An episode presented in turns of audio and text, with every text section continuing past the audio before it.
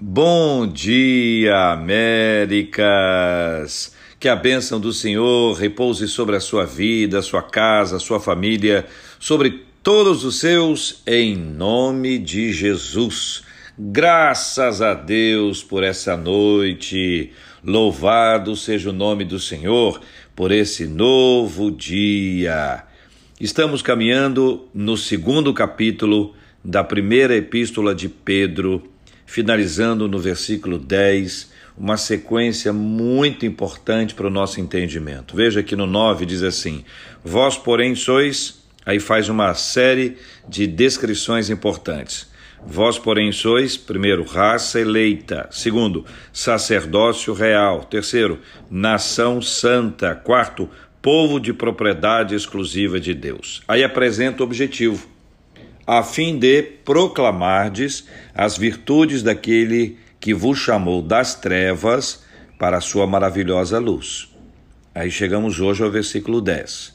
Vós sim, que antes não erais povo, mas agora sois povo de Deus, que não tinhais alcançado misericórdia, mas agora alcançastes misericórdia.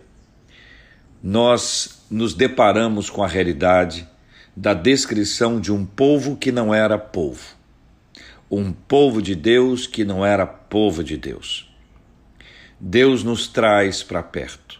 Muito além da perspectiva judaica, o cristianismo ele se espalha por todo o planeta.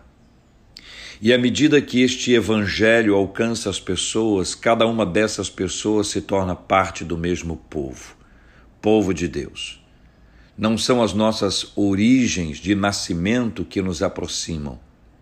Também não são as questões com as quais nós nos identificamos, embora elas sejam bem interessantes.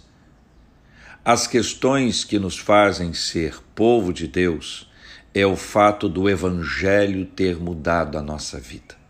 Assim não importa qual é a nossa, qual seja a nossa língua, ah, onde nascemos, como somos, com quem nos parecemos, isso se torna absolutamente irrelevante diante da relevância do sangue de Jesus. O Senhor Jesus, ao morrer na cruz, ao nos dar a salvação, ao nos permitir compreender o plano da redenção, ele enche os nossos olhos com uma revelação extraordinária. A partir desse momento, nós somos parte de um povo, o povo de Deus. E isso se dá porque, finalmente, pela graça do Senhor, nós alcançamos misericórdia. O que deve nos lembrar mais uma vez que todo esse processo de, de redenção está centrado em Jesus, está centrado no amor de Deus, está centrado na ação do Espírito Santo. Nós não temos méritos, não há obra humana que seja feita que venha produzir esse tipo de impacto positivo. Nossa vida está nas mãos de Deus. Nós fomos alcançados pela misericórdia de Deus. E quando fomos alcançados pela misericórdia de Deus, nos tornamos povo de Deus. Logo nós, logo nós, que não éramos povo ele nos fez povo dele. Louvado seja o nome do Senhor. Que Deus te abençoe muito nesse dia. Receba um abraço do pastor J.R. Vargas e da Igreja Presbiteriana das Américas. Aliás, bom dia, Américas.